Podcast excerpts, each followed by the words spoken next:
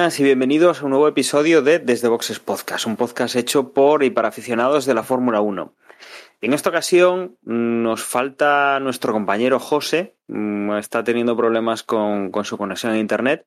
Si puede, se, se unirá a nosotros, pero entre tanto tengo conmigo a Emanuel. Muy buenas, Emanuel. Hola Dani, hola a todos, ¿qué tal? ¿Cómo estamos? Muy bien, Ma. Y tengo también a Juan. Muy buenas, Juan. Hola, hola a todos. Aquí preparados para hablar de, la, de lo que aconteció en esa carrera de Silverstone. Efectivamente, hoy lo que nos toca es eh, hablar de esa carrera, una carrera que además traía la, la novedad de, de, esta forma de, de, dividir el fin de semana, de esa, esa clasificación al sprint, ese, esa tanda de libres menos y que luego además, pues eh, lo que veíamos el sábado daba algunas vistas de lo que podía pasar el domingo y al final, bueno, pues hemos tenido una carrera que nos va a dar mucho que hablar. Como ha sido un fin de semana distinto y, y como además, bueno, la, la, carrera ha sido como ha sido, mm, lo que vamos a hacer es cambiar un poco, un poco la forma de, de comentar cómo ha, cómo ha sido el fin de semana. Vamos a, a, ver un poco, primero, este formato nuevo, mmm, que nos ha parecido y cómo, cómo, ha sido. Y luego, pues nos vamos a meter un poco en lo que ha, en lo que ha dado de sí la carrera, que, que yo creo que, que, va a dar para, para, discutir largo y tendido. Nos metemos, Emma, con, con lo que ha sido el fin de semana. Un fin de semana en el que lo normal habría sido tener, tener dos sesiones el viernes, dos sesiones el sábado, una de clasificación y una de, de los libres 3 y luego aparte la carrera el domingo. Pero en este fin de semana hemos cambiado a libres clasificación, libres eh, clasificación al sprint y luego el domingo la carrera. Sí, yo quiero ver más, más de este formato para acabar de evaluarlo con, con más criterio y no solo en base a una prueba que te puede salir mejor o peor según, ¿no? Sí que, y además creo que seguramente es un formato que cambiará en algún aspecto, ¿no? Igual le dan más puntos a la, le van a acabar dando más puntos a la carrera, la carrera, perdón. Eh, seguramente se me escapa a lo largo del, del podcast lo de carrera sprint, pero eh, oficialmente es clasificación sprint. Disculpadme. Seguramente eso, que le acaben dando más puntos a la clasificación sprint, o cambien la duración de las carreras, o modifiquen el formato de alguna manera en base a, estas pruebas de cara al futuro. Pero lo que sigue, así de primeras, diré que se me hizo muy raro. Yo me encontré raro viendo la clasificación el viernes a las 7 de la tarde. Y además, como aquí en, en Galicia el fin de semana hizo unas temperaturas eh, potentes, 30 grados, pues lo que menos me apetecía era sentarme enfrente de la tele a ver la clasificación, sinceramente, ¿no? Sobre todo el viernes la clasificación a las 7 de la tarde mmm, estaba muy raro. Ya el domingo, digo, el, el, domingo sí, bien, pero el sábado ya no me sentí tan raro a las 5 y media viendo la clasificación sprint, pero sobre todo el, el viernes estaba un poco a, a pie cambiado, ¿no? Y después, en cuanto a la clasificación al sprint, se me hizo larga las 17 vueltas se me hicieron largas, a mí en lo particular, ¿no? Aproximadamente fueron 26 minutos y pico lo que duró la, el, el evento y se me hizo raro. O sea, se me hizo largo, perdón. No, no sé si, si vosotros habéis tenido la misma impresión o, o en cuanto a la duración de la, de la clasificación sprint está bien, 100 kilómetros, que aquí en Silverstone equivale a 17 vueltas o, o menos vueltas. Se te hizo se te hizo larga para ser una clasificación, corta para ser una carrera, ¿no? Que es el problema. Es que como está en un punto intermedio ahí y como, eh, por ejemplo, en el caso de Alonso, ¿no? Que es el, fue el, el, el caso exponencial en la clasificación sprint, que remontó más posiciones y, y, se llegó a colocar, ahora no me acuerdo, pero avanzó la leche de posiciones, ¿no? Porque salía... Quinto. Eso, Quinto, salía un décimo, salió un Sí. décimo y se puso quinto. ¿Y qué pasa? Que como la carrera duró 17 vueltas, evidentemente el quinto no es el puesto natural de Fernando con el Alpine. ¿Qué pasa? Que dio tiempo a que lo adelantaran los McLaren eh, y, y, bueno, pudo aguantar hasta el séptimo, que no está mal, saliendo un décimo, pero mm, digamos que aún hay cierto margen para, para intentar recuperar. No mucho, pero sí que hay cierto margen para recuperar. Y es más, lo- los, algunos pilotos tuvieron que manejar los neumáticos, ¿no? Porque la duda era si montar el blando y arriesgando que al final del, del sprint y quizás no iba a dar todo su potencial y otros pusieron el medio porque iban a darte el full. ¿Qué pasa? Que Alonso eligió el blando y arriesgó, le salió bien, acabó remontando posiciones, pero tuvo que manejar los neumáticos porque se venían a pique, con lo cual si ese era el sprint, esto de tener que gestionar los neumáticos, pues dices, pues no, no. Pues a mí, sin embargo, precisamente por eso fue por lo que me pareció acertada la, la duración. Por eso y porque 17 vueltas también fueron suficientes como para que quien comete un error al principio de carrera y se tenga que ir hacia atrás, pues como mínimo sea capaz de avanzar unos cuantos puestos y ponerse más eh, a, la altura de, de lo que debería ser normal, ¿no? que ocurrió, si no, me- si no recuerdo mal, con Pérez y hasta con Sainz. La verdad es que la carrera al sprint, o el- como clasificación al sprint esta, después de la carrera, ahora mismo ya la tengo como muy atrás, como, y, y casi ya no me acuerdo de lo que ocurrió. Pero la sensación es esa, la de que, según la estaba viendo, mm, pensar en lo acertado de la duración, o sea, o de las vueltas, por lo que has dicho, porque dio pie a dos estrategias diferentes y además mm, claramente se vio que había una, mm, por lo que hizo Alonso, acertada con respecto, digamos, a los coches con los que pelea o con los que puede llegar a pelear el Alpine. Y, y por otro lado, eso, o sea, el, tener todavía el comodín de decir, bueno, tienes unas cuantas vueltas para si metes la pata, recuperar algo. Obviamente no vas a salir donde hubieras salido si no hubieses metido, no, no vas a acabar esa, esa clasificación donde hubieras acabado sin haber cometido el error, pero bueno, al menos te da, mm, no te manda al fondo de la parrilla, vaya, como fue lo que ocurrió. Entonces, desde ese punto de vista, bien. Y en cuanto a las sensaciones, yo me- en eso me sentí igual de raro el viernes que como el sábado, aunque no por el calor que, que hacía. Pero sí, no eran, no eran horas, no tenía yo los biorritmos preparados para eso. Bueno, sí. además, en el caso de la carrera es que además no la pude ver en directo. O sea, perdón, sí, la clasificación, o sea, lo que es la clasificación al sprint esta, la tuve que ver en diferido, porque al final eh, me venía muy mal de hora y entonces sabía, o sea, podría haberla visto empezar, pero no la hubiera visto acabar. Con lo cual preferí pues ya no, no, mirar absolutamente nada y luego por la noche revisarla. Sí, y, y- y evidentemente todo este trastoque de fin de semana tiene efectos colaterales, ¿no? Que haya menos tiempo de libres y que directamente se, se pase a fuego real, pues hace que, que los, que los equipos tengan muchísimos menos datos. Eso por un lado, que yo creo que se ha notado, porque por ejemplo Red Bull tuvo menos tiempo para ajustar al didillo eh, las características, pues sí, que ponemos más carga, menos carga, eh, al igual que Mercedes, ¿no? Pero eh, al final eso también in- influyó. Y, y después la clasificación al sprint es un, un trocito de carrera que sirve para que la gente ap- aprenda a que debes mejorar en, en lo que pasa el, el domingo, ¿no? Porque el- en la clasificación el sprint eh, salía Verstappen segundo porque fue el más rápido en clasificación el viernes Hamilton. Verstappen adelanta, adelanta en, en la salida a Hamilton en la clasificación el sprint y justo en la curva de Copse donde tuvimos el accidente después en carrera el domingo, ¿qué pasa? Que Hamilton intentó adelantar a Verstappen por fuera y él mismo lo dice que viendo lo que pasó en la clasificación el sprint, el domingo dice, por fuera no, voy a hacerlo por dentro.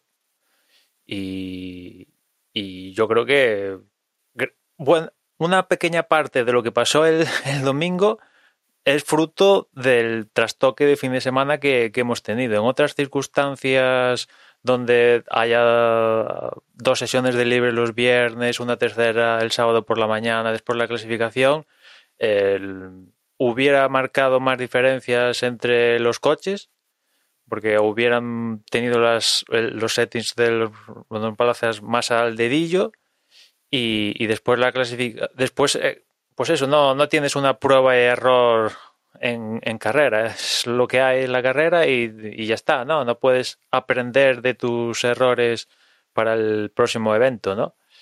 Y, y después también el propio evento, tanto Verstappen como Hamilton aprendieron de que el que saliera victorioso en la primera vuelta seguramente tenía muchas posibilidades de ganar la carrera, ¿no? Porque en la clasificación sprint Verstappen se puso primero en la salida, como decía, y Hamilton no pudo. Con lo cual sabían el domingo que el que cruzara la primera vuelta primero, las posibilidades de ganar de ganar se iban al noventa y tantos por ciento, ¿no? De ahí también el grado de agresividad que, que pudimos ver en, en los dos el, en, en, el domingo, ¿no? O sea que yo sí que creo que tiene algún puntillo por mejorar. Vamos a ver, se lo acaban de retocar para Monza y tal, pero viendo lo que ha pasado como fin de semana en global, sí que creo que, que ha tenido su importancia en, en el propio campeonato, porque además se da la casualidad de que Verstappen es el primer piloto en la historia que se lleva puntos de un evento sin haber cruzado ni tan siquiera una vuelta del Gran Premio. Esto es la primera vez que pasa en la historia de la Fórmula 1, gracias a los tres puntos que consiguió en la clasificación al sprint. Y, y bueno, pues eso, que viéndolo así en global, la configuración del, del, fin de semana yo sí que creo que ha contribuido a que el domingo viéramos tanto a Verstappen y a Hamilton con ese puntillo extra de agresividad, que ya por la parte de Hamilton yo creo que la veo la veía natural, ¿no? Porque al final es el que está detrás del el que estaba, bueno, sigue estando, pero antes del accidente estaba con una mayor diferencia. Veníamos de un ciclo de ganar Red Bull cinco carreras seguidas, Verstappen de ganar tres carreras seguidas. O sea, entiendo la agresividad de Hamilton, porque al final no le quedaba otra. Aparte, estaba en un escenario a priori muy propicio para el Mercedes, en casa, con todas las gradas llenas. Pero el, punto de agresividad de, Verstappen mm, es el que digo, vale, eh, un poco de defensión, de defensa, es lo que hay que hacer, vale, pero al extremo de teniendo en cuenta las circunstancias del campeonato, que estamos llegando ya al Ecuador, que tienes una ventaja, que tienes un coche ya sabiendas de que muchos visos de, ganar el campeonato, vienes de ganar tres carreras seguidas, ¿era necesario tanta agresividad? no te hubiera compensado, sí, que es una derrota y ceder, pero más vale un segundo, un buen segundo, perdiendo, sí, contra el rival, pero más vale un segundo que, que estar fuera de carrera, ¿no? Y vamos a ver las consecuencias que, que tiene el accidente, ¿no? En términos de... Pero no, o sea, bueno, esto es muy opinable, ¿no? Cada uno tendremos nuestra propia opinión, pero... Mmm, no sé, hoy tuve un día muy raro, como os comentaba antes, y, y, y, hay cosas que ya no me acuerdo, pero debería quizás volver a ver esas, esas nueve curvas, ¿no? Que tuvimos antes de. Hasta que se nos acabó el espectáculo, realmente. Nueve, nueve curvas de infarto y, y, hasta ahí la carrera. Pero en, yo no veo que Verstappen sea agresivo, que se muestre agresivo. Veo que, que Hamilton se muestra agresivo, pero pero Verstappen lo que hace es defenderse. Y. O sea, quiero decir, no. Juan, antes de darse no es el que pone en, Copse, en peligro. Antes de darse ¿Perdona? el toque, antes de tocarse en Copse, en tres curvas antes estuvieron a punto de tocarse. En tres antes, ¿eh? Ya, pero, pero a ver si me entiendes. Es Verstappen el que va adelante, el que es agresivo es Hamilton. Digamos que Verstappen lo que hace es no amilanarse. Mm, pero, su- pero sus movimientos son defensivos, porque va primero. ¿Entiendes? Sus movimientos son de conservar lo que tengo. Entonces, desde ese punto de vista, yo considero, o sea, es un matiz, es un calificativo simplemente, ¿no? Pero quiero decir, agresivos. No, yo creo que agresivo fue Hamilton. Y Verstappen lo que hizo fue no, no se amilanó, no cedió. Pero, vamos, o sea, para mí eso no es ser agresivo. No sé si me explico. A ver. Otra cosa mismo- es que, que no fue prudente. O sea, podía haber sido más prudente Verstappen. Podría haber hecho otro tipo de cálculos, ¿no? ta- También no es lo Y podría haberle dicho, adelántate, adelántame y, y- ya lo, lo pelearemos. Pero quiero decir, el, el que, el que pone en peligro al. O sea, no es que me caiga uno mejor que el otro, o sea, entendamos. O sea, pero quiero No, decir, o sea, si, si quiero ser objetivo en este caso, o sea, yo veo que el que digamos, el, el- el que pone en peligro es Hamilton en, en las acciones. Porque Bueno. se ve- no sé. Yo creo que el que tenía que pensar en el campeonato era Verstappen, que es el que iba líder con 30 y no sé cuántos puntos. Pues Hamilton es el que necesita mejorar. Es ahora o nunca, ¿no? Eh, y, y yo creo que Sí, sí. Verstappen pensó en la carrera, en ganar aquí y, y no sé, iba a decir hu- humillar, pero que mermarle la moral a Hamilton ganándole en casa y todo lo que tú quieras después de que veníamos que el sábado recuperarle eh, marcando la pole y tal en la clasificación del sprint y Mira, yo, yo personalmente, estando a las alturas del campeonato en las que estamos, teniendo en cuenta que Verstappen tenía más de una carrera de ventaja sobre Hamilton, me creo perfectamente que diga, me juego este colchón de puntos que tengo, eh, porque tengo mucho campeonato todavía para. O sea, no es. O sea, es, no vería lógico hacer esto a falta de cinco carreras.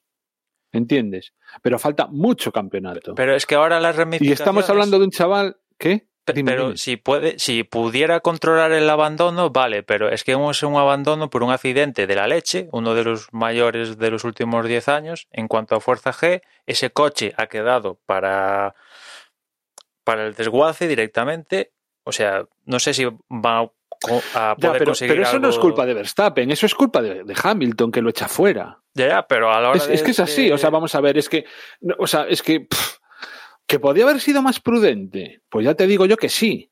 O sea, podía haber sido más prudente, pero a fin de cuentas, el tío también tiene que, con- que contar con que Hamilton va a hacer juego, o sea, le iba a dejar el espacio suficiente, no se iba a ir directamente contra Que- él. Que después Hamilton Eh, tiene mucha suerte porque se han visto toques en esa curva y los dos han abandonado, ¿no? Hace Efectivamente, años- claro, o sea, pero a ver si me entiendes, que, que Verstappen tenía ese colchón de puntos. ¿Entiendes? Podía permitirse el lujo de decir, mira, aunque, aunque haga un cero, voy a seguir por delante en el Mundial. Entonces, esta situación, ya te digo, a falta de menos carreras, pues sí, lo, veía como lo vería como muy imprudente. Pero a falta de tantísimo campeonato como queda todavía, con ese colchón, con esa, incluso sin me apuras, superioridad que, está, que venía demostrando en las últimas carreras, más esta. eh, Sí, sí, yo sigo eh, yo lo veo, mismo, lo veo eh, lógico, lo veo lógico, o sea, quiero decir, y es más, como espectador agradezco que un piloto mm, deje la calculadora de lado cuando las circunstancias se lo permiten. Y el espectáculo que nos dieron en, en esas primeras vueltas, creo que es de lo mejorcito que llevamos de, de todo el campeonato hasta ahora. Sí, y sí. la pena es, es que, que no, no hayamos tenido mm, más pelea, ¿no? Y lo que estoy es cruzando los dedos para que esta pelea se repita de nuevo, Ah, ¿no? Y, si no veamos a los no, dos dándolo todo. Con lo cual, yo personalmente, o sea, a Verstappen, de verdad, en estas circunstancias, en esta carrera, a estas alturas del campeonato, no le puedo criticar que haya intentado ganar la carrera. Pero sí, que, que peleen está muy bien, pero que lleguen al extremo de tocarse y que uno acabe mm, contra los neumáticos, ya eso ya es cruzar demasiado el extremo. Sea el culpable Pero- de quien sea, si sea Hamilton, Verstappen No, macho, o eso, no, no, no, no, gnomo. no, no, o sea, eso, es- eso sería así si fueran los dos de la misma mm, escudería. Pero en mi punto de vista, o sea, si hay dos, o sea, si se tocan, en las circunstancias en las que, o sea, vamos a ver, el, el- es- el- el accidente es perfectamente, eh, o sea, pudo perfectamente no haber pasado si Hamilton tiene cuidado. O Verstappen. Entonces, a ver si me entiendes. que Si, si me estás criticando a Hamilton, sí, pero no, o sea, lo que no, lo que no puedo es echarle la culpa a los dos por la acción en la que personalmente creo que solo tiene culpa uno. Porque Verstappen va por delante, si queréis ya no lo empezamos a analizar, va, entra delante en la curva y le deja espacio de sobra. Y se va largo Hamilton. Y como se va largo, lo trinca. Que a lo mejor incluso hasta también se hubiera ido largo Verstappen. Pero vamos, lo que desde luego lo que no hubiera hecho es, eh, o sea, hubiera, hubiera seguido la pelea.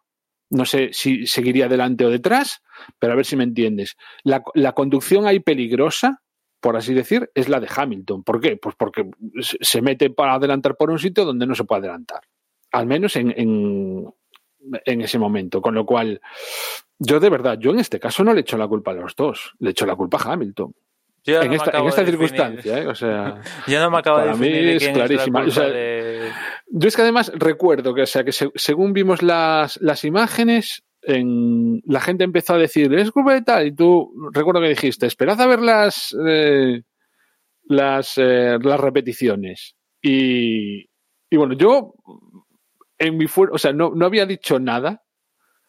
no, no- o sea, no había dicho lo que pensaba en, el grupo de Telegram, pero lo estaba pensando. La primera impresión era de que la culpa era de Hamilton. Y después ya cuando, cuando lo repitieron, además es que hay tomas que son clarísimas. La onboard creo que es de Leclerc, lo deja pero meridiano. Y, o sea, yo creo que o sea, en este momento ya no hay discusión. O sea, la discusión ahora es si debería haber sido más, si debería haber sido menos la sanción, ese tipo de historias. No que la culpa sea de Hamilton. Yo creo que es, vamos, unánime. Es de las pocas veces que estamos todos de acuerdo. Bueno, no Entonces- todos. ¿eh? Hay mucha gente, entre ellos pilotos, que eh, dicen que es un incidente de carrera. O sea que lo que estamos de Bueno. acuerdo todos no es así, Juan. Hay mucha gente que dice En lo que, eh, al menos en lo que estamos de acuerdo es en que no es culpa de Verstappen. Eso se ha oído pocos, es verdad. O Pues sea, culpa que sea culpa de, Verstappen Hamilton, nadie lo dice. La- a, Verstappen, o a Verstappen lo que se le achaca es lo que le achacas tú. Que no hubiera sido más prudente, que no hubiera sido más prudente y que no hubiera echado la calculadora y que tal. Entonces, eso sí. O sea, que es, no- es muy opinable, ¿eh? O sea, o- me parece. Yo. O sea, la opinión mía es, eh, es mía. O sea, no hay. O sea, yo entiendo, ¿eh? A la gente. O sea, y si yo fuese. eh, el team principal de Red Bull eh, est- estaría echando cagatus a Verstappen. Estaría diciendo, joder, pero tío, pero. Tengo que ¿Entiendes? decir que a mí, Pero- a mí me da igual quién gana. Es cierto que de cara al campeonato y de que veamos un campeonato más igualado en las carreras que continúan, pues, mm, como tú decías, eh, que el campeonato siga apretado y, y que los dos estén dando palos. Eh, cuando digo palos, es palos buenos. O sea, ¿no? Que intenten ganar uno al otro, pues eso mola, ¿no? Pero pensando como si me pusieran las en la piel de un piloto que quiere ser campeonato del mundo, pues si soy campeón en, en, en Brasil, mejor que esperar a Abu Dhabi. Eso es lo que quiero Sí, sí. decir. Pero tú, pero yo qué sé, es que hay que verse con, con, lo- con el ego que tiene esta gente, con las ganas que tienen de competir, que no les gusta perder a nada y, y, y con tan pocos años. De, de todas formas, Y ¿sabes lo aunque que- Verstappen ya tiene mogollón de carreras encima, pues debe andar fácil por las 150 o 200 carreras. Bueno, no, 100, 200 no, pero, pero vamos. Que ya lleva unos cuantos años eh, corriendo, experiencia le sobra. Lo que pasa es que sigue siendo muy jovencillo. Sigue siendo muy joven. O sea, es que es un, un chavalín. O sea, desde mi perspectiva, vamos. Mira, 129 ya va. 129. Pues eso, o sea, quiero decir, ya son un montón de carreras. Sí, sí, sí. Entonces, eh, pero eso todavía tiene la sangre y ya te digo, o sea, yo lo que creo es que no lo hubiera hecho si en vez de estar pues en la séptima, octava, ¿qué, qué carrera era esta? La, la séptima o la... Echamos cuentas. La novena creo que es. La novena. Espera. Mm, bueno, sí, por ahí. Que, si hubieran faltado más, eh, o si, perdón, si hubieran faltado menos, pues probablemente No, la décima, Mm, perdón, el plan- la décima. la el planteamiento hubiera sido otro. Lo, lo dijiste tú antes, o sea, muy probablemente en las reuniones también de previas a la carrera hubieran hecho el análisis que hacías tú, de que realmente era muy difícil eh, adelantar una vez ya iniciada la carrera. Entonces era casi casi decir, el que No, acabe so- la primera todo- vuelta, Sobre todo por la, la opción que eligió Red Bull aerodinámicamente, porque Red Bull eligió ir con más carga, con lo cual tenía menos velocidad eh, punta, claro. y Mercedes en punta iba ya, bueno, ya vimos como mm, Hamilton le cogió el rebufo tanto en la clasificación al sprint como en la carrera.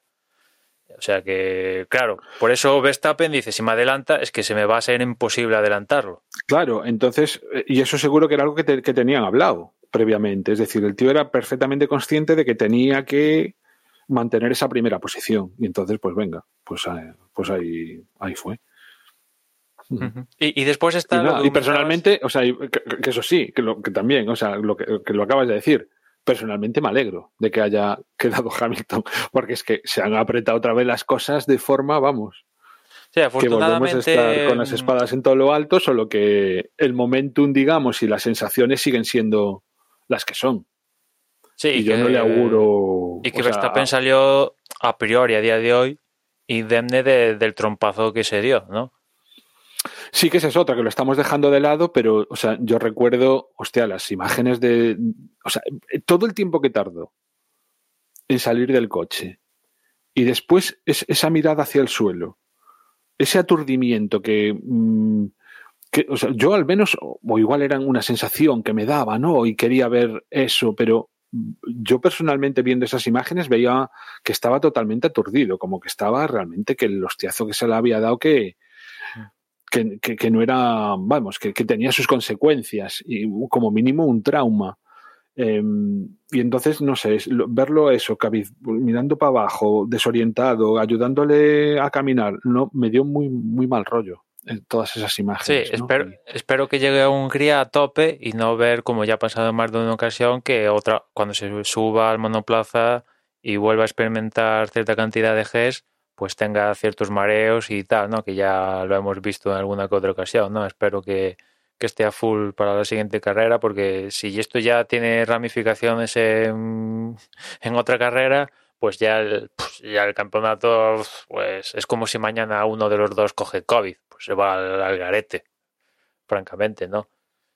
Eh. Bueno, yo, yo creo que ahí queda mucha, mucha temporada, pero desde luego yo creo que lo que ha ocurrido aquí eh, es consecuencia, puede considerarse consecuencia directa de ese incluir la clasificación al sprint, que digamos que hasta, mm, hasta la carrera los coches no competían de tú a tú, competían contra el crono.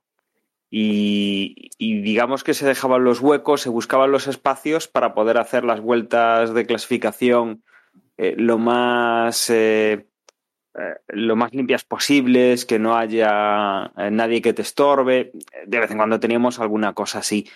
Pero el haber adelantado y el haber metido 19 vueltas antes de la carrera del domingo, en las cuales sí que han estado compitiendo de tú a tú durante todas las vueltas entre estos dos pilotos, claro, el domingo no hemos, no hemos iniciado, el domingo hemos continuado con ese, con ese punto. Entonces, yo creo que el que ya desde la primera vuelta salgan así de enchufados y con, con esa, entre comillas, falta de, de sacar la calculadora y de mm, ser más conscientes de la cantidad de vueltas que les faltaban.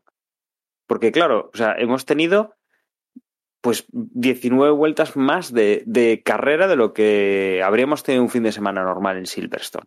Porque esas 19 vueltas al final han sido carrera, han estado sumando eh, el, el ver a tu rival por detrás o el tener a tu rival achuchándote en, en la parte de atrás del coche y tener esa tensión. Con lo cual yo, yo creo que hemos desembocado aquí.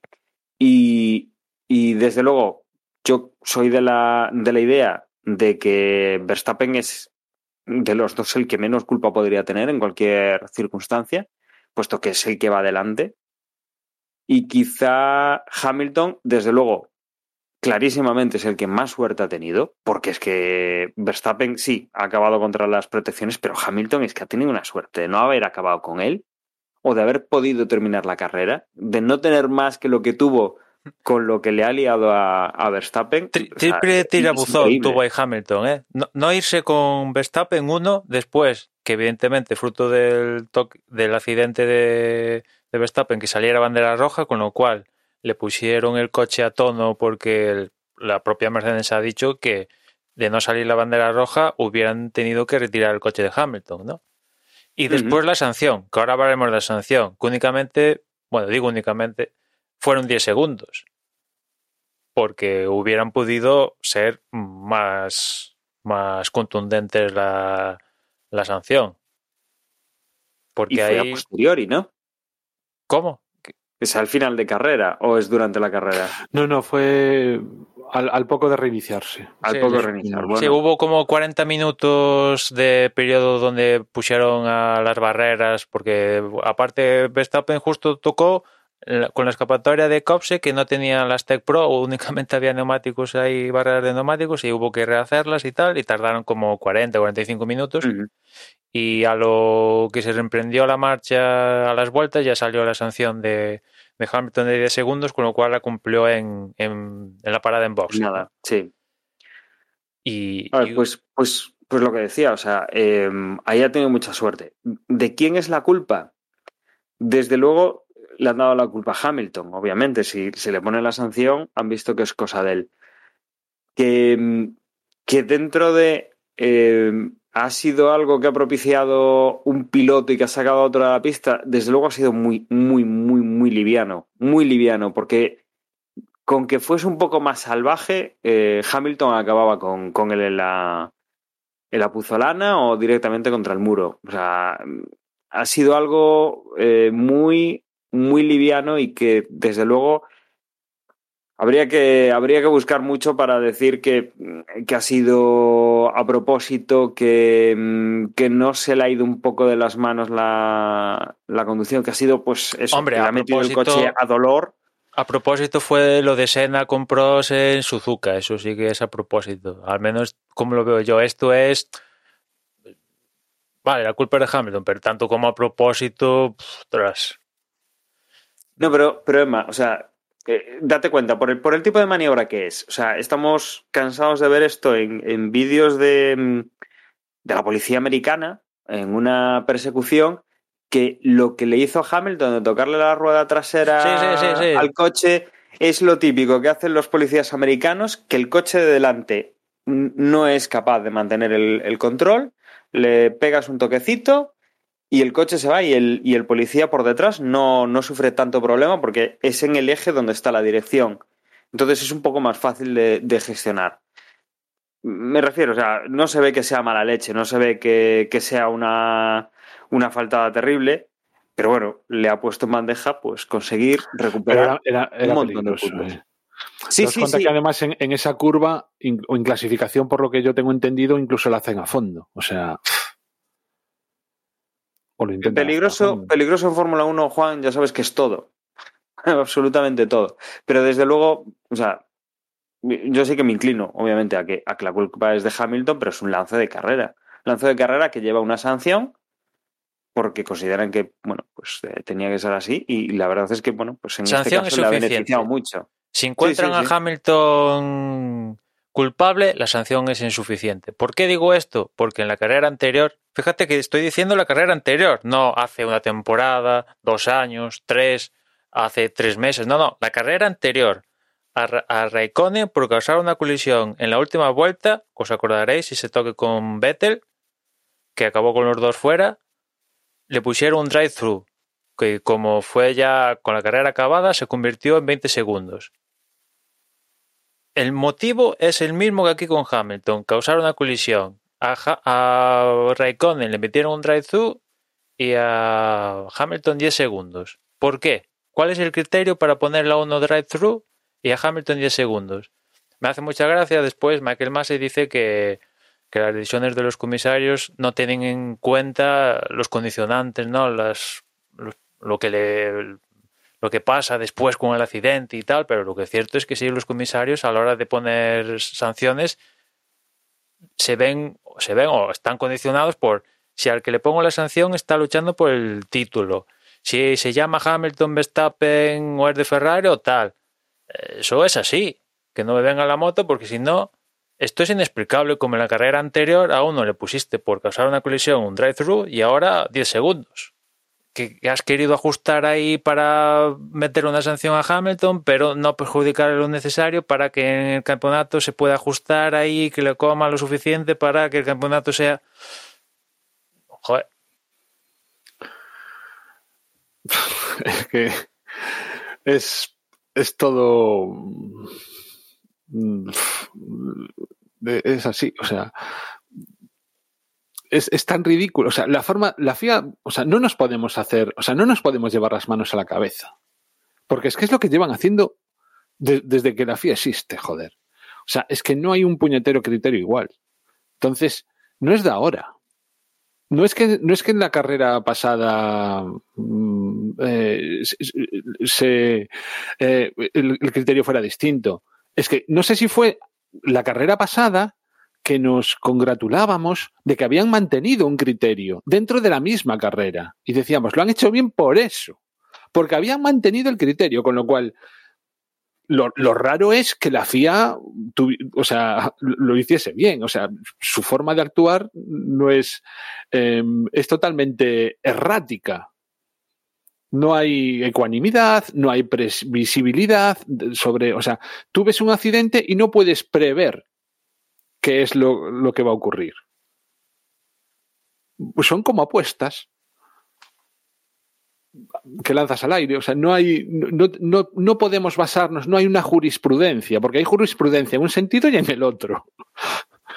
o sea, decías tú del drive-thru, pero es que si le llegan a haber puesto un, o sea, un drive-thru, o sea, por, porque fue lo que le cayó a Raikkonen, si le llegan a haber puesto un stop and go, pues tampoco hubiera pasado nada. Nos lo hubiéramos creído perfectamente hubiera habido polémica igual, porque unos los, los habría unos que se sentirían perjudicados y entonces en ese caso no ganaría aquí, no hubiera ganado la carrera seguramente si lo hubieran puesto un, o un drive thru o un stop and go eso casi seguro. Viendo cómo se dio la carrera después no hubiera ganado la carrera con este tipo de sanciones. Y seguramente hubiera en, en ese escenario tendríamos a la gente que, que, está con Verstappen quejándose y a la gente que está con Hamilton también quejándose. O sea que sí sí sí, no, o sea, eso está claro. O sea, la, la, la, sanción, digamos, fue la justa y necesaria para, para permitirle. Para contentar o sea, Para no impedirle bandos. la victoria. Para no impedirle la victoria, ¿no? Porque al final fue capaz de adelantar a Leclerc. Llega a ser algo mayor y la carrera la gana Leclerc, sí o sí. Eso es, está clarísimo, ¿no?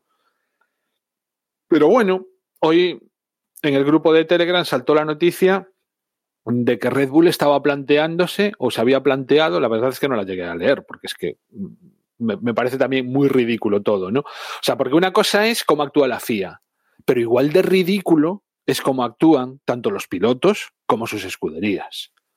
Sí, porque sí, es vergonzoso. Es vergonzoso que según, o sea, no sean incapaces de. O sea, es que se les ve el plumero de una manera. Pero es que estarían diciendo. Dicen A o B en función de cómo les convenga. Claro, es que es, es así. Son cual. como los políticos. Si fuera al contrario, estarían defendiendo lo que hoy están en contra. Pero así, con un chasquido. En la siguiente carrera, si pasa al revés, Red Bull estaría defendiendo lo que hoy está defendiendo Mercedes y Mercedes lo que está defendiendo Red Bull. Pero vamos, y los pilotos igual, más de lo mismo. O sea. Es así. O sea, y tira, tiras de meroteca y, y, o sea, yo estuve viendo un vídeo de, de lo que opinaban en una conversación yendo hacia el podio, no me acuerdo en qué carrera, en, en precisamente entre Hamilton y, y, Verstappen sobre una acción, creo que era que había sido de Vettel llevándose a de botas Vettel, en, en Francia. Justo de Vettel llevándose a botas y Hamilton diciendo que era injustísimo que un o sea que tú echabas a un tío de la carretera o sea de, de la carrera y que acababas tú con puntos sí, y él no, creo o sea, que le pusieron a le pusieron solo 5 segundos creo en aquel caso si no recuerdo mal o sea es, es, muy patético. Entonces, lo que tampoco podemos poner, o sea, lo que tampoco le pueden pedir las escuderías es a la FIA que sea ecuánimo y que sea tal, cuando ellos mismos también es que se les ve el plumero de una manera que, vamos, o sea, válgame Dios. El ridículo que están haciendo con de, cara al espectador y, y, sobre todo esa sensación de, de, no ecuanimidad, pues está presente y ya, yo diría que ya es con natural a la Fórmula 1 que después también me hace gracia porque en la propia retransmisión pusieron las conversaciones de los, de los equipos con Michael Massey, ¿no? Y me hizo mucha gracia la de Toto Wolf, porque aparte de decirle al director de carrera, es dice, si has leído el mail que te acabo de mandar, a lo cual Massey, yo creo, acertadamente ahí, le respondió, mira, que yo que estoy dirigiendo una carrera, no estoy para leer mails ahora. Pero después lo invita a ir a, ir a subir y a hablar con los comisarios, lo cual ya no me pareció tan guay, ¿no? Y, a eso Horner, que evidentemente era consciente de eso, pues también se apuntó al carro y al final acabó acudiendo también a la cita de los comisarios pisos en dirección de carrera, vaya. Y después Horner comentó que, que no le molaba esto de que Mercedes estuviera haciendo lobby con los comisarios. Y ya digo, pero si, si pasa al contrario, eres tú el primero que está al lado de los comisarios para, pero es que él está haciendo lobby al contrario. son todos muy patéticos. Pero creo que está José ya. Sí, efectivamente. Estábamos ahí esperando un poco a, que abrierais un hueco para, que pudiera entrar. Y como decíamos, José tuvo ahí ese problema con, con su conexión a internet, pero ahora mismo lo, lo incorporamos. Muy buenas, José. Muy buenas, pues. Oye, lo mío sí que ha sido una, una, sanción que me han puesto los comisarios, porque he empezado, he empezado el podcast con 15 vueltas de retraso. Eso sí que es una sanción y condiciones, ¿no? Como está la. Sí, sí, desde luego. Y no. Esto es una sanción de verdad, de las que hacen daño, de las que te hacen perder la carrera y no y lo demás son tonterías. En fin, nada, yo qué sé, mi conexión a internet que hoy no, no quería funcionar y pensaba que no iba a poder y milagrosamente a las 11 menos cuarto se ha arreglado. Así que mira, eso que me llevo.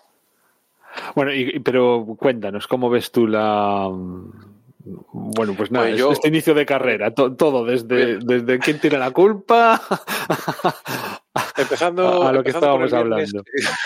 sí, sí. Eh, a ver, evidentemente no sé, no sé lo que habéis estado comentando, pero al hilo entiendo que por donde ibais es por la sanción a Hamilton. Em, yo no sé, la verdad, yo mm, no, es que no sé qué opinar. Quiero decir, a mí no me, no me dio la impresión ni en, ni en carrera ni en las repeticiones de que esto fuese sancionable. Eh, para mí es un incidente de carrera claro porque, porque Hamilton creo que deja hueco y, y aunque no tiene el coche por delante, mmm, es Verstappen el que se cierra, aunque es verdad que está intentando coger el vértice de la curva, no lo sé, la verdad me parece, me parece muy difícil de valorar y yo pienso que cuando una cosa está tan poco definida no debe de ser sancionable. Eh, me esperaba, en caso de haber sanción, me esperaba una sanción de 5 segundos y la de 10 segundos me sorprendió. Estoy de acuerdo en lo que comentabais hace poco, que quizás es la sanción justa para que Hamilton no le hiciese daño, pero por otra parte, eh, ya, me parece, ya me parece mucho 10 segundos como para poner una sanción más grave. Y, y lo que comentaba en el grupo de, Telegram, Verstappen, o sea, realmente es una sanción que le hace poco daño a Hamilton porque Verstappen se queda fuera de carrera. Pero si Verstappen no se queda fuera de carrera, 10 segundos le hubiese costado muchos puntos a Hamilton. Em, y creo que Verstappen se queda fuera de carrera por, por exceso de agresividad.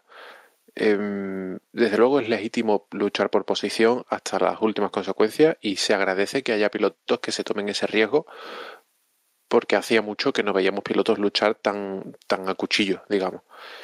Pero por otra parte creo que, que Verstappen se equivoca porque mm, pensando con la mente fría tenía muchos puntos de ventaja en el campeonato y quedaba mucha carrera por delante y quizá le hubiese compensado mm, dejar a Hamilton pasar porque Hamilton en esa primera vuelta o en esas primeras dos vueltas eh, llevaba más ritmo, estuvo tres veces por delante y, y, gracias a la agresividad de Verstappen y a lo que arriesgó en, trazando ciertas curvas consiguió mantener la, ventaja y, aguantar la primera posición, pero yo creo que Hamilton eh, en, algún momento de la segunda o tercera vuelta le hubiese acabado pasando y, Verstappen tenía mucho más que perder que ganar.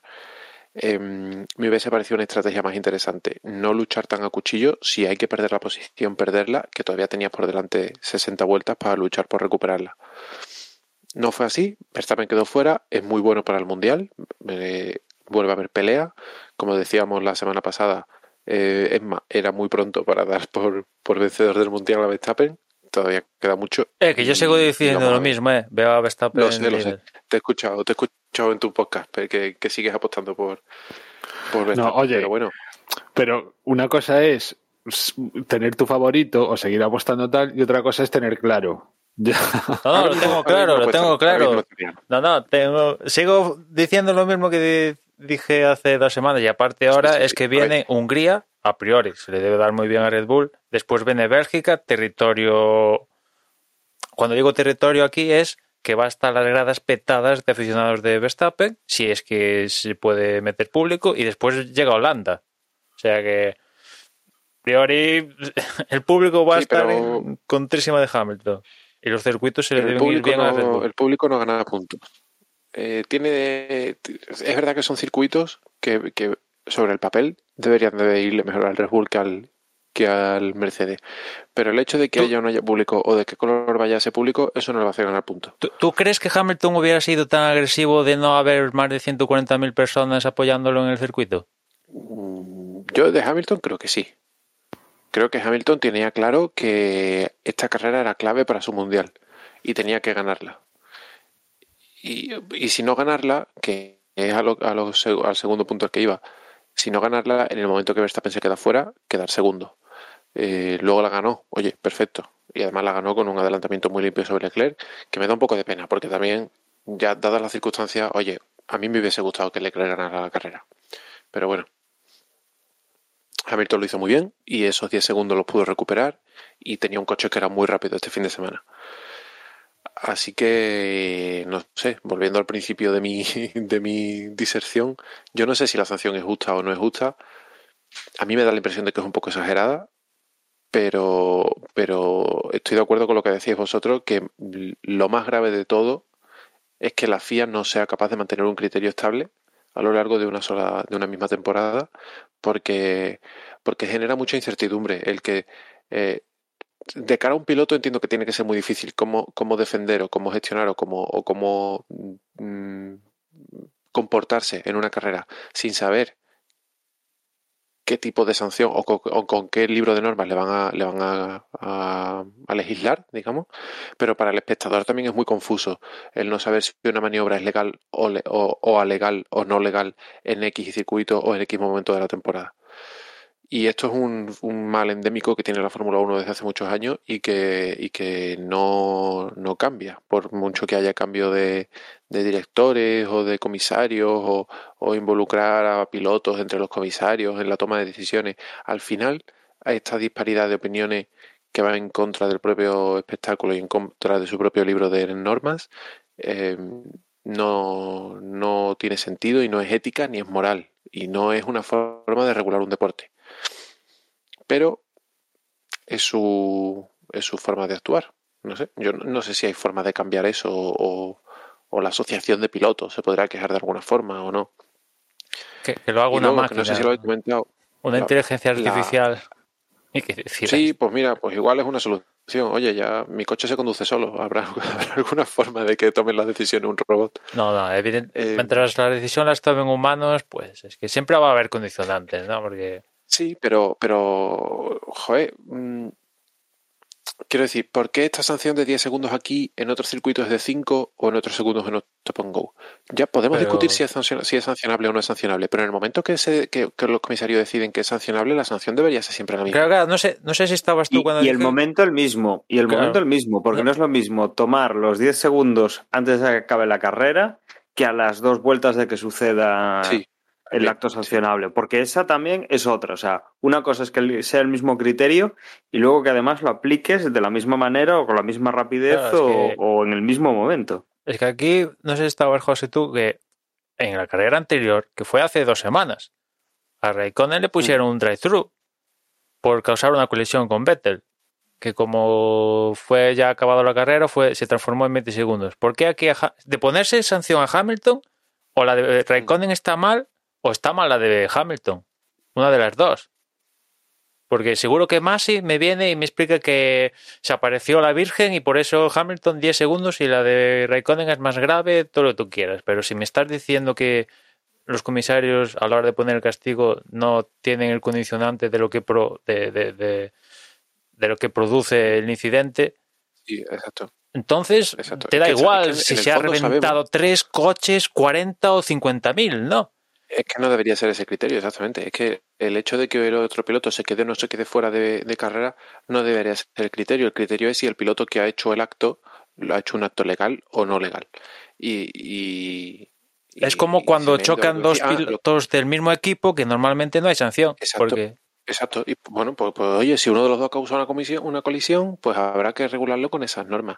Y al final el problema es que nosotros en el fondo sabemos que la, la sanción es distinta porque uno es Hamilton y está luchando por el Mundial y está luchando por victorias y el otro es Raikkonen y está luchando por entrar en los puntos como mucho. Y, Si es que además no se cortan. ¿eh? Es que ese es el motivo y no hacen por esconderlo y eso es muy feo. ¿eh? Justo, no hacen por esconderlo, porque ellos mismos a veces lo, lo, lo aclaran así. Bueno, y incluso aunque no lo aclararan, quiero decir, el hecho de que no se pueda argumentar de ninguna forma, de que ellos digan, no, mira, aquí está, párrafo 3 de la norma, de- del punto 4.7 del reglamento deportivo. Eh, un piloto que causa una comisión, una colisión, se puede sancionar con 5 segundos si el, si el piloto contrario eh, solo pierde tiempo, 10 segundos si el piloto contrario se queda fuera de carrera, o un drive-thru si los comisarios estipulan que ha sido una maniobra eh, eh, peligrosa para la seguridad del deporte. Y me acabo de inventar la norma, pero se justificaría la toma de decisiones. Pero como no lo hacen, pues al final la única explicación es que uno es Hamilton y el otro es Raikkonen. Y, y esta gente, para juzgar estas cosas, tiene vídeos, 40.000 ángulos, tiene base de datos con otros incidentes y mil historias. Y aún así, mm, si en algo no nos estamos en contra, si en algo nos ponemos todos de acuerdo, es que la FIA la ha cagado. Exacto. No, Es que es muy difícil que no la cague, porque es que.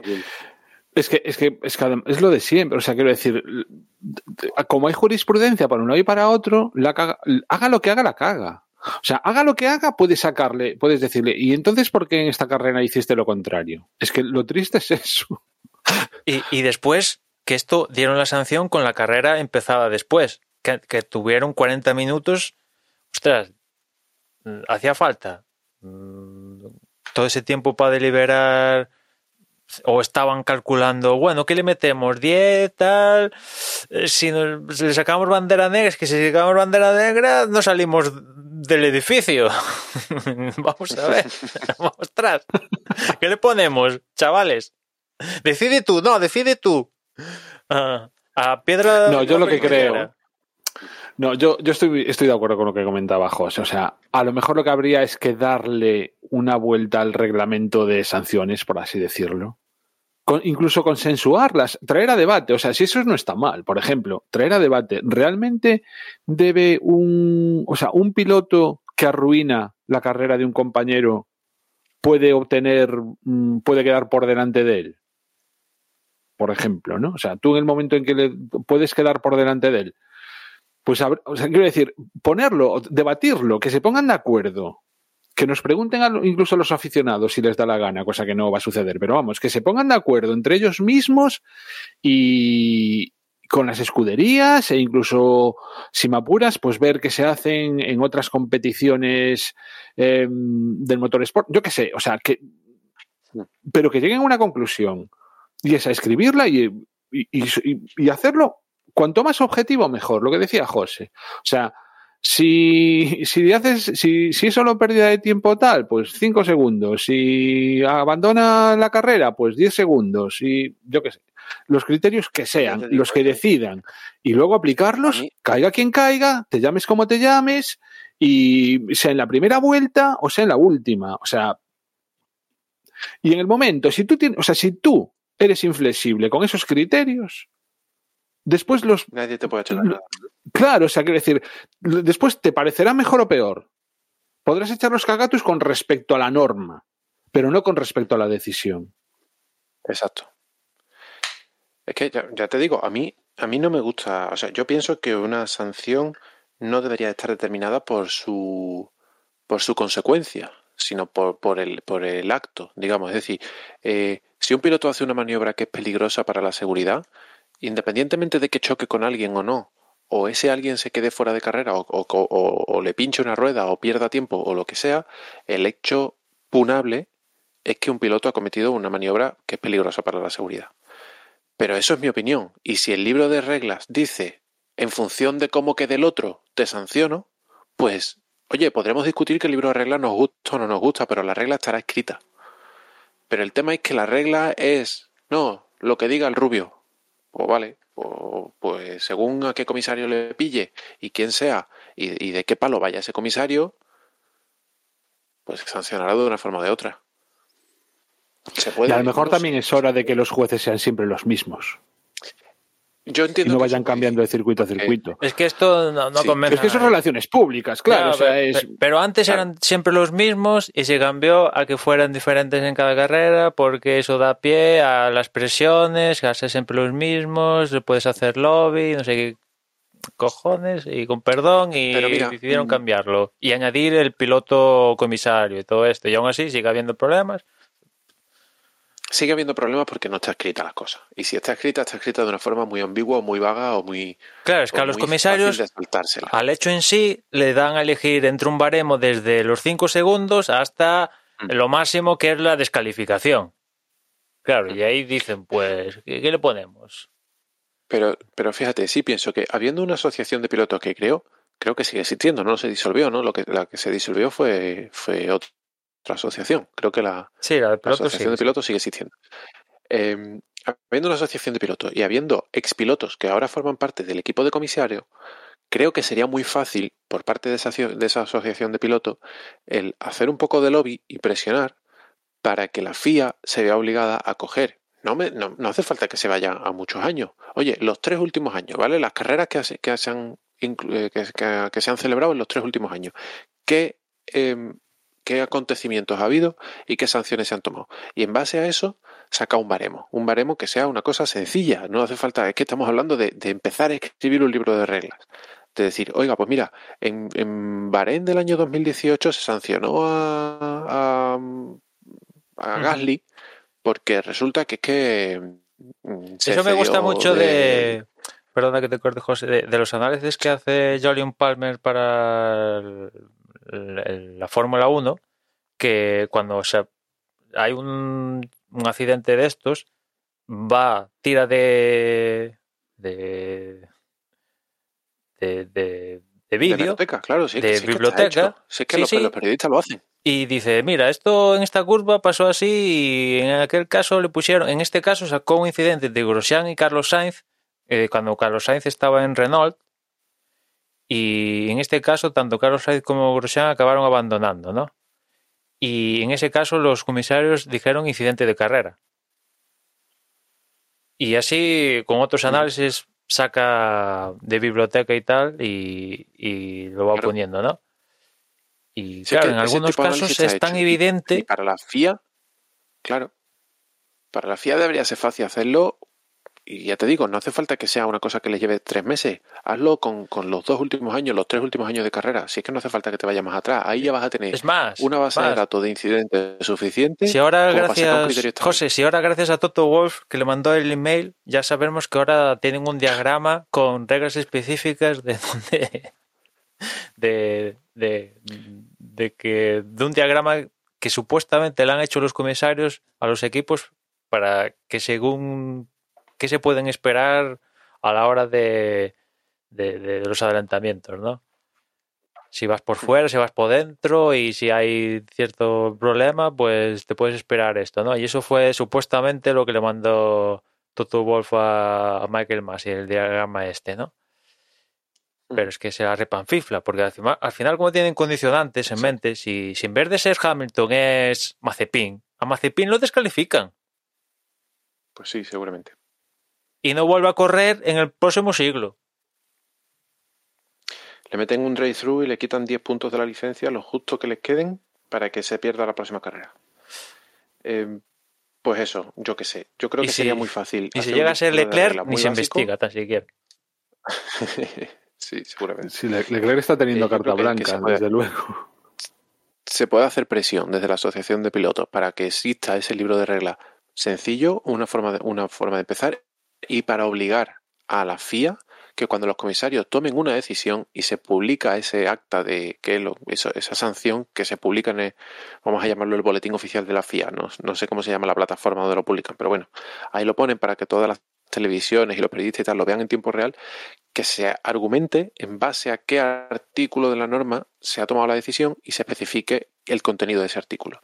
Y no hace falta que sea más de un párrafo, se explica fácil, pero en base a los criterios tomados en los últimos tres años ha pasado esto, esto es asemejable a lo que pasó en, en- en Rusia 2017 y entonces se toma esta decisión en consecuencia con lo que se viene haciendo en los últimos tres años. Y nadie podrá decir nada. Luego ya a posteriori, una vez que acabe la carrera, los equipos podrán reclamar, elevar a la Comisión Internacional del Deporte del Motor, como queráis. Y eso, y eso también agilizaría momento- todo esto, porque, por ejemplo, en, en la clasificación sprint yo me esperaba que si hubiera conflicto, la sanción iba a llegar como en caso de carrera, ¿no? Durante, aunque es al sprint y tal, pero durante la carrera. Y cuando por el incidente de Russell y Carlos Sainz dicen que lo van a investigar después de- del evento, digo, pero, pero, ¿qué pantomina es esta? Si aparte se veía claro, ¿no? Yo ahí, ahí sí lo entiendo, ¿eh? porque es verdad que la clasificación al sprint es una cosa. Primero, que es la primera vez que lo vemos y entonces van a pasar cosas que nadie tenga contempladas que pueden pasar. Y después que, eh, primero que no es una carrera. Entonces, aunque se dan puntos a los tres primeros, realmente no se está jugando, no tiene tanta importancia como una carrera. Y después que es una cosa que pasa tan rápido y pueden dar, se pueden dar eventos que cuesten un cierto tiempo de tomar una decisión eh, y sí que se pueden dar muchos casos de sanciones o decisiones que se tomen durante la carrera y muchas otras que se tomen a posteriori. Y para evitar eso, me parece lo más sencillo y lo más fácil es que todo, todas las decisiones se tomen una vez acabada la clasificación al sprint. ¿Que será más injusto para el espectador o más injusto para aquella, aquel piloto que se ha visto perjudicado, como le pasó a Carlos Sainz? Pues puede ser, pero al menos será un criterio estable. ¿Qué pasa? ¿Que en la próxima carrera al sprint lo harán de forma distinta? No me cabe la menor duda. Que por cierto fin. sufrí que cuando Sergio Pérez estuvo a punto de causar un safety car, digo, no me fastidies que en el primer evento va a salir un safety car. Afortunadamente no llegó a impactar y no salió un safety car en la clasificación al sprint, pero estuvo muy cerquita de, de pasar. Y tengo curiosidad por ver cómo lo acaban de, de resolver en esas circunstancias.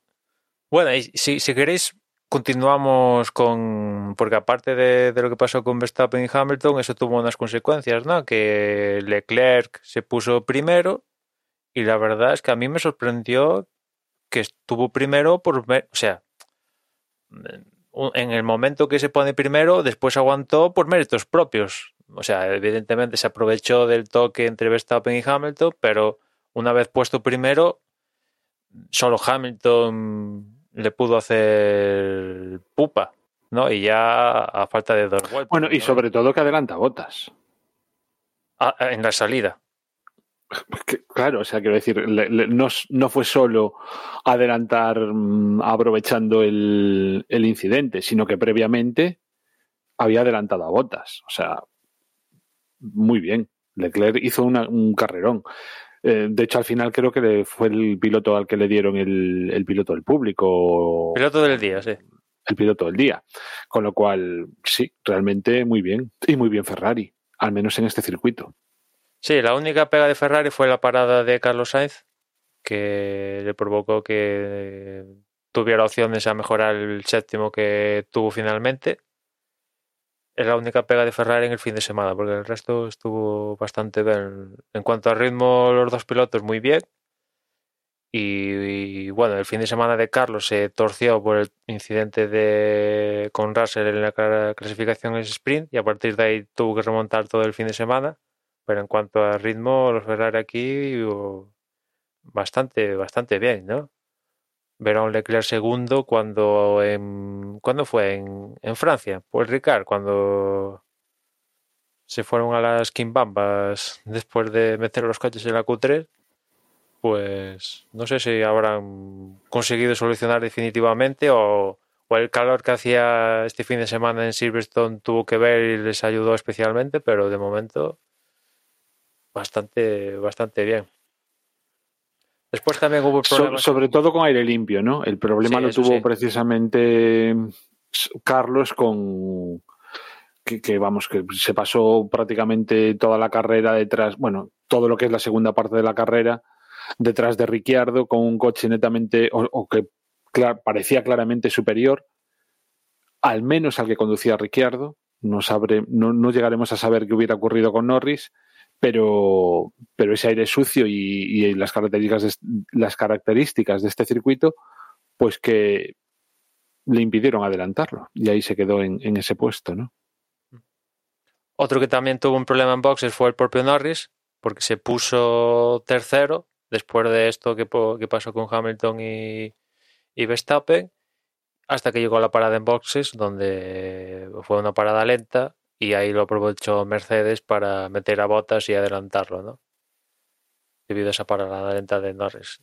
Después no pudo Norris acercarse con botas. No sé si de tener una parada normal Botas hubiera mantenido el tipo con, con botas. Él dice que sí, ¿no? Que ha perdido la oportunidad de un podium aquí.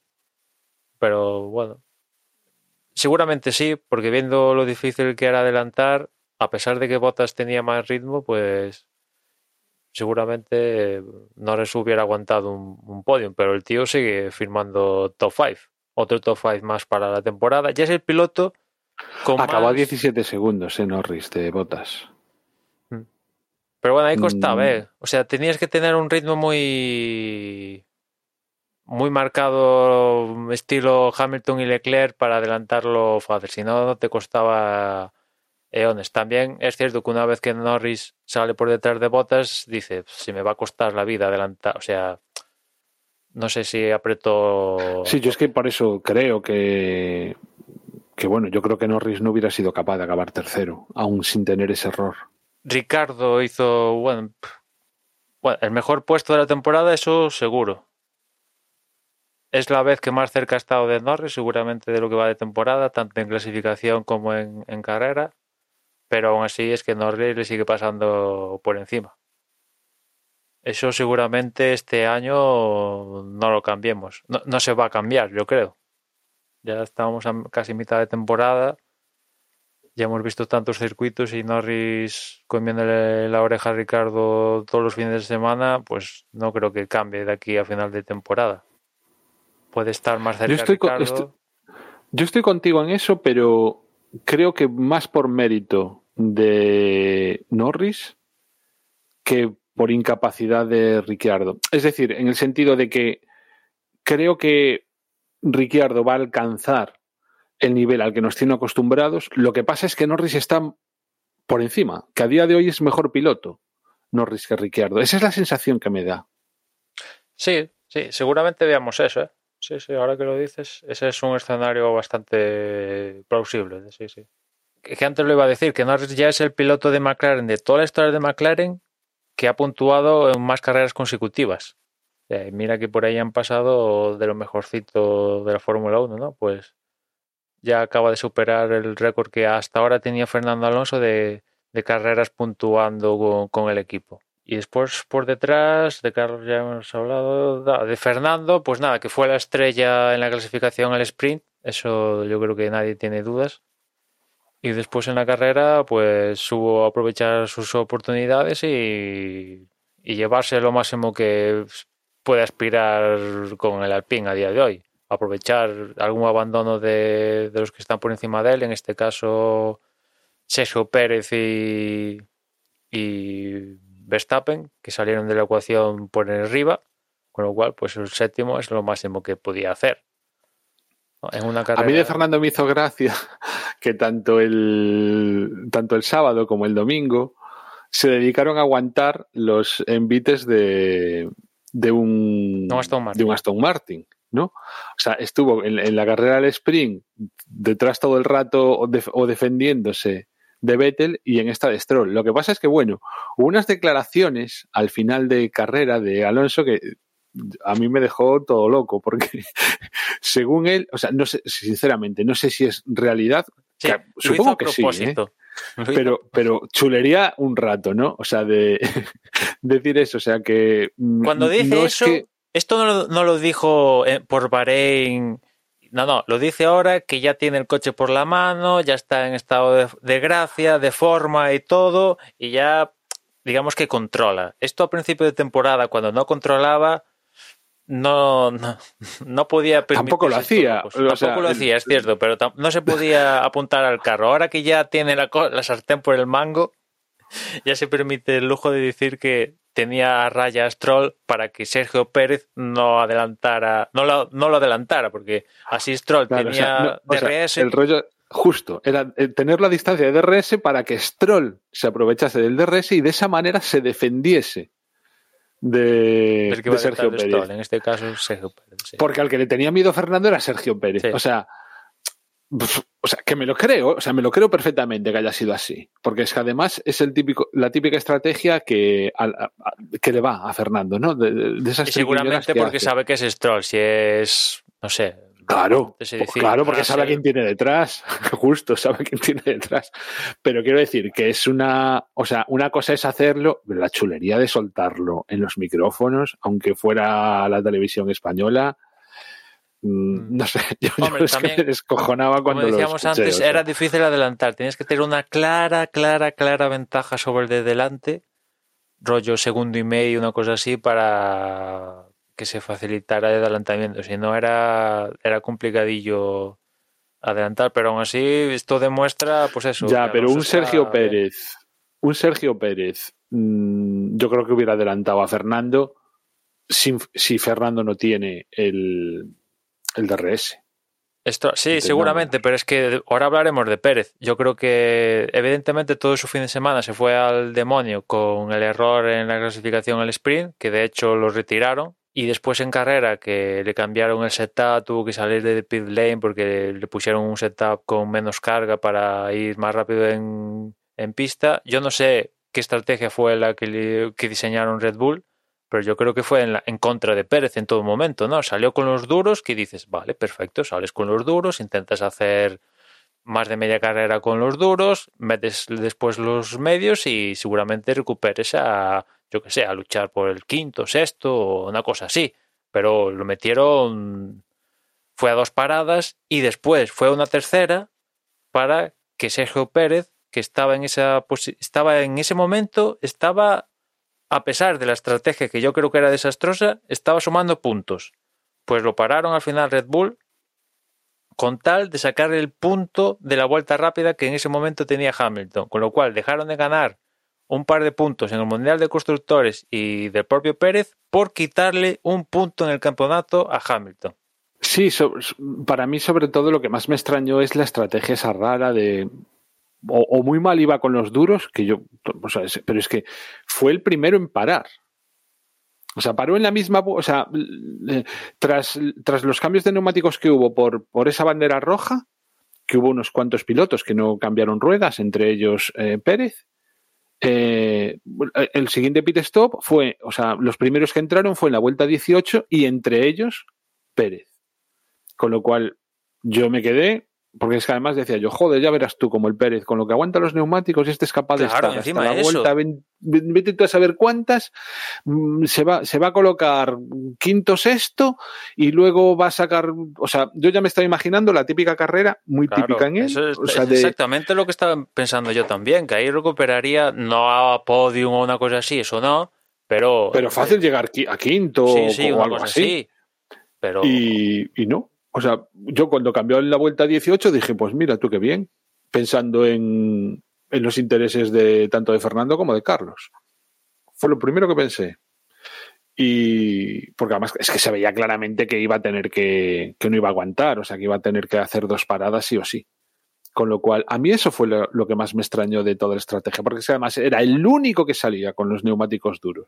sí, tenían libre elección y fue el único, sí, sí, porque como iba a salir de pit lane, pues era la estrategia lógica, ir a salto al contrario, hacerle la contra al resto, ¿no? Y no sé, o algo nos perdimos, hizo un plano en algún momento y tenía unas vibraciones del copón, o, o algo, porque si no, no me cuadra. O sea, yo no creo que Red Bull haga unas, este tipo de estrategias de chichinabo, ¿no? Ya el, lo último de meterle para quitar el punto de la vuelta rápida, bueno, pues ya la, Yo eso, la mira, lo- estaba lo- tirada a la basura, pues daba igual. Hmm. Pero la estrategia en sí es que no, no sé, que la haga Haas, que Haas, es que no sé, pero Red Bull, joder, me sorprendió para mal en este sentido con, con Pérez. Es cierto que todo su fin de semana ya estaba súper condicionado por, por la clasificación al sprint. Otra carrera más de Pérez, las cosas como son. No ha ayudado. Bueno, al final ha acabado ayudando al equipo con, el tema de la vuelta rápida y tal, pero no, no ha sumado. No ha sumado puntos para el equipo. Otra vez. O sea que a ver si a ver si recuperan para la siguiente porque ya lleva dos en Austria y ahora aquí donde mm, entre toquecitos y errores propios pues no, no ha estado al, al nivel. Claro, y con la coña a cuatro puntos que está ahora mismo ya Mercedes de, de Red Bull en el campeonato de constructores. Como quien dice, están empatados. Sí, sí, est- están a tiros del que quede por encima de uno del otro, pues hay cambio, tanto en el mundial puede haber cambio en los dos mundiales. O queda Hamilton por encima. Si, hay- si queda Hamilton por encima de Verstappen, lo más probable es que ya lo adelante en tal en los dos. Bueno, en ese caso, o sea, en el Mundial de Pilotos dependerá, si es Hamilton, dependerá de quién haga la vuelta rápida. Porque es que están justo a ocho puntos. Volviendo al tema Hamilton-Verstappen, eh, yo imagino que esto, eh, imagino que ellos, no sé, imagino que lo intentarán enfriar, pero en pista yo creo que el ambiente está caldeado y va a seguir caldeado. Esto va a ir a más, en pista me refiero. En relaciones públicas de tal, seguramente lo intenten enfriar en la próxima carrera en Hungría, seguramente la FIAL en la rueda de prensa pondrá a Hamilton y Verstappen para hablar en, la misma rueda de prensa y tal, e imagino que lo intentarán enfriar, pero se van a encontrar otra vez en pista, vamos, es que ya tuvimos el roce en Bahrein, tuvimos roce en Imola, tuvimos roce en Barcelona.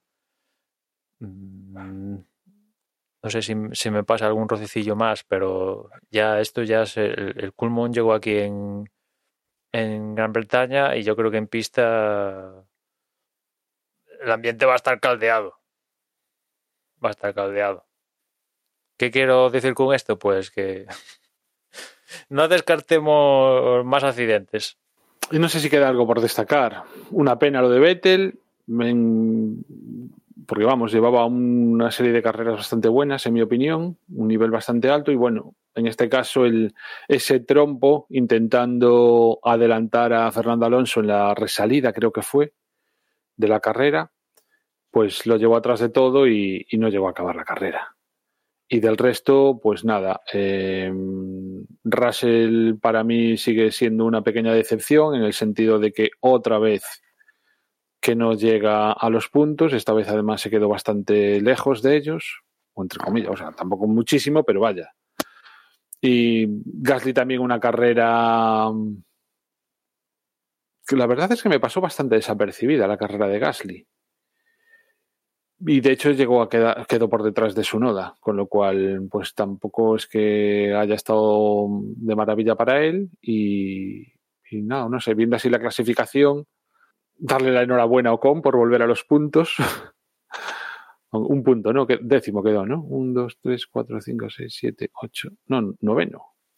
El que quedó décimo fue su noda, o sea que, pues nada. No sé, a mí no se me ocurre ya nada más que decir de la carrera. Pues parece hacemos un repaso de, de cómo estamos en clasificación. Eh, en esta carrera, recordemos, bueno, aparte de los puntos que se han llevado, hay que sumar también la carrera del sprint, que son tres puntos para Verstappen, dos para Hamilton y uno para Bottas, pr- primero, segundo y tercero. Aparte de, pues, luego también los puntos de la carrera y los puntos de, vuelta rápida. En cuanto a pilotos, ¿cómo va el mundial? Pues eh, Max Verstappen se mantiene en primera posición, 185 puntos. tiene 8 de diferencia sobre Lewis Hamilton, que es segundo, con 177. Tercero es Lando Norris con 113 puntos. Cuarto Bottas con 108. Quinto Sergio Pérez con 104. A partir de ahí Charles Leclerc es sexto con 80 puntos. Séptimo es Carlos Sainz con 68. Octavo es Dani Ricciardo con 50 puntos. Noveno Gasly con 39. Décimo Vettel con 30. Un décimo Fernando Alonso con 26. Un décimo segundo Lance Stroll con 18 puntos. Décimo tercero Esteban Ocon con 14. Décimo cuarto Sunoda con 10 puntos. Décimo quinto Kimi Raikkonen con 1 y décimo sexto Giovanazzi con 1. A partir de ahí Russell, Schumacher, Latifi y Mazepin que no han puntuado. En cuanto a equipos, eh, Red Bull 289 puntos mantiene la cabeza. En segunda posición viene Mercedes con 285, cuatro menos que el que Red Bull. Después un escalón por debajo viene McLaren Mercedes con 163 puntos. Cuarto es Ferrari con 148 puntos. Luego tenemos casi empatados a puntos en quinta posición Alfa Tauri con 49, 48 para Aston Martin en sexta y séptimo es Alpine con 40.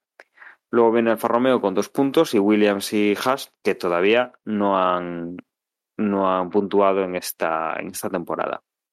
Sí, yo, yo solo añadir esto ya fuera de, de, los temas estos importantes, ¿no?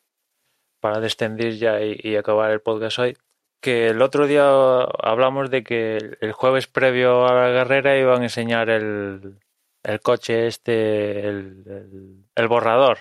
Pues hablando de alguna manera el coche este con las reglas del próximo año, ¿no? Yo pensaba, quizás fui muy iluso, que el coche iba a rodar en pista que iba a alguien subir en él y dar. Ostras, yo también. Y dar un par pensé, de vueltas o una cosa así. Y no. Pensé, pensé, que había sido el único tonto que, que, no. que, se había imaginado que el coche iba a rodar. Y no, y luego cuando lo vi allí parado dije, yo seré tonto. Lo pusieron allí, cuatro fotos, mmm, que a mí, en mi caso particular, que, bueno, imagino que vosotros que seguimos la Fórmula 1 todos los días, pues novedoso, novedoso, pues no, no era muy novedoso porque ya sabemos mm, la movida, ¿no? De cara al próximo año. Habrá gente que la habrá sorprendido, ah, hay un nuevo reglamento y tal, pero los que seguimos la Fórmula 1, pues, mm, pues los aficionados de toda la vida, pues sorpresa, sorpresa, pues tampoco mucha sorpresa, ¿no? Pero sí que me decepcionó un poco que yo me esperaba ver el coche rodar. Aunque fuera unas vueltas a 30 por hora, no, te, no tenían que ir a 300. Pero no, no, el coche era un, únicamente no debería tener ni motor. Mira que nos preguntamos qué motor debe llevar y tal. Pues seguramente no tenía ni uno de estos, eh, seguramente era un coche de estos rollo show que se ven a veces por ahí en algún alguna empresa o centro comercial por ahí, ¿no? De estos de exposición y que en, en las tripas no hay nada, únicamente es la carrocería y pista. Y me decepcionó un poco porque, joder, ya que te gastas la pasta en hacerte un chasis y tal, pues yo que sé, le pones un motor, me da igual, atmosférico, híbrido, lo que te dé la gana, y ya que, ya que estás para alardear de nuevo reglamento, nueva Fórmula 1, el nuevo futuro y tal, y no sé qué, sumado al F1 Sprint y tal, pues pones a dar unas vueltecitas al circuito, ¿no? Y con las gradas repletas de gente, los tres días y todo lo que tú quieras, y no, yo ya digo, me sorprendió para mal eso. A mí al revés, yo como te decía, o sea, yo, yo estaba, o sea, pensaba, iba, me fui a, me puse a ver la presentación pensando efectivamente que iba a dar las vueltas, cuando veo que no, dije yo, joder, seré tonto, debe ser el último, el, el único tonto que, que ha pensado que, que, iba a ser así. Y, y, y, luego pensé, pues es que es lógico que no, que no ruede, en el sentido de que la presentación era el jueves, no era, pues por ejemplo, el viernes, en el que ya sí que hubiese habido público y ese tipo de cosas, ¿no? Y bueno, dio que hablar en el sentido de que estuvo allí y cada vez que salía, pues raro era que no hubiera algún periodista filmándolo, cuando salía de fondo por allí, porque estaba, no sé exactamente dónde, dónde lo tendrían, pero vamos, en, varias tomas eh, de fondo aparecía por allí y siempre había algún periodista rodando algo, con lo cual sí que se convirtió un poco en, en atracción del, del Gran Premio, al menos en el sentido periodístico, ¿no? De, de ver cómo iba a ser. Pero sí que es cierto que estábamos acostumbrados, nos habían puesto los renders de planta alzado y vista lateral, con lo cual, pues mm, realmente Hombre, es cierto, es cierto que esta versión definitiva que han presentado tenía alguna novedad con respecto, por ejemplo, a la, a la- al coche escala que cuando enseñaron el reglamento creo que fue en Estados Unidos, este tenía un- una pequeña evolución y tal, ¿no? Pero aún así lo básico que es el efecto suelo y simplificar y cuatro cosas, pues eso ya los que seguimos la Fórmula 1 ya no digo día a día, pero estamos pendientes un poco de, lo que va, pues sorpresa, pues no, no hay mucha sorpresa, ¿no? No nos cogió por sorpresa que va, a- haber un cambio drástico del reglamento de cara al próximo año. Ay, ya os vale. ¿Cómo pensar que, que iba a rodar el coche?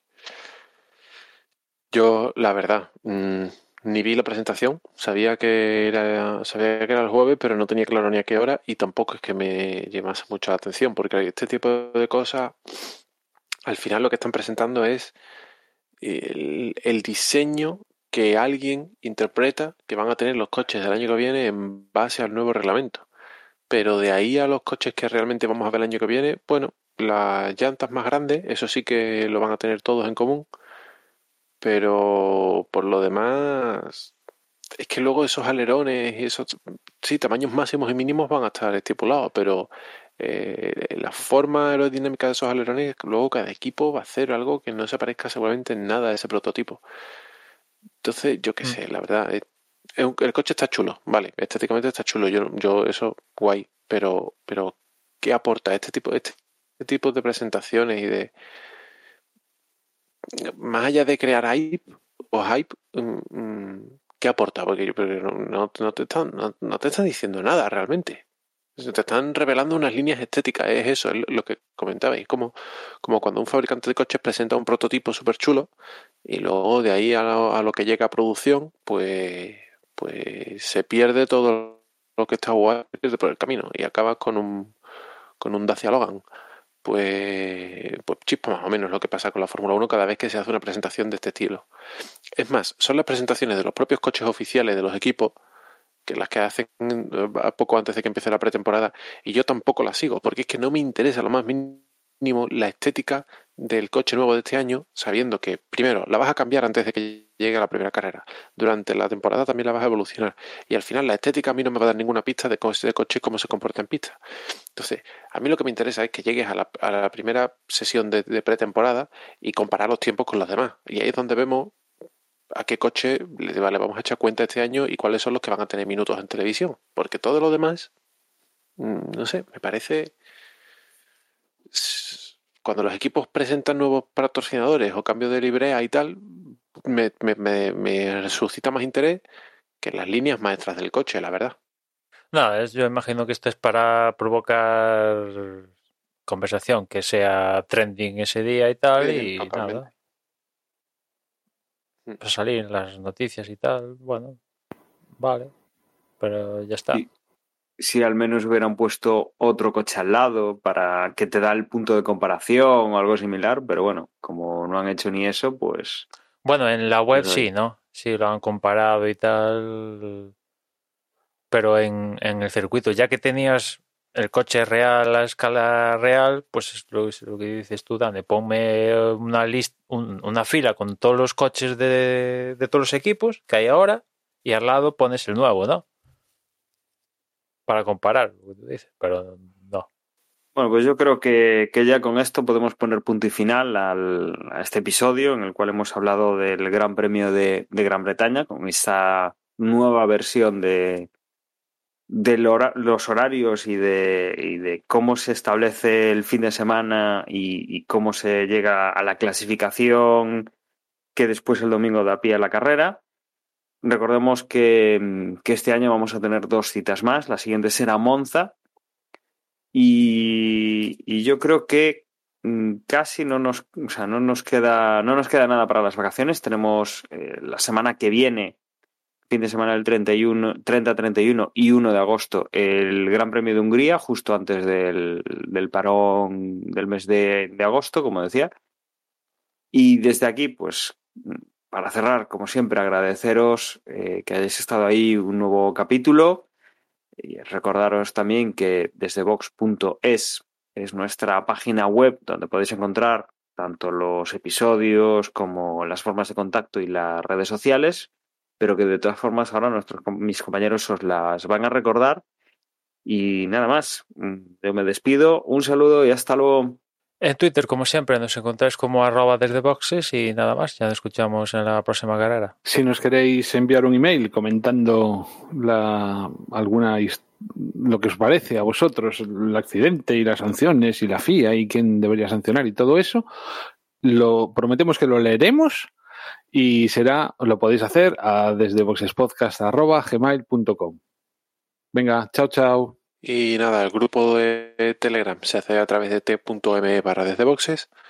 Eh, eh, y nada, que espero para la próxima poder estar a tiempo completo y que no me vuelva a pasar nada, que llevo una, una rachita que entre unos y otros no, no levanto cabeza.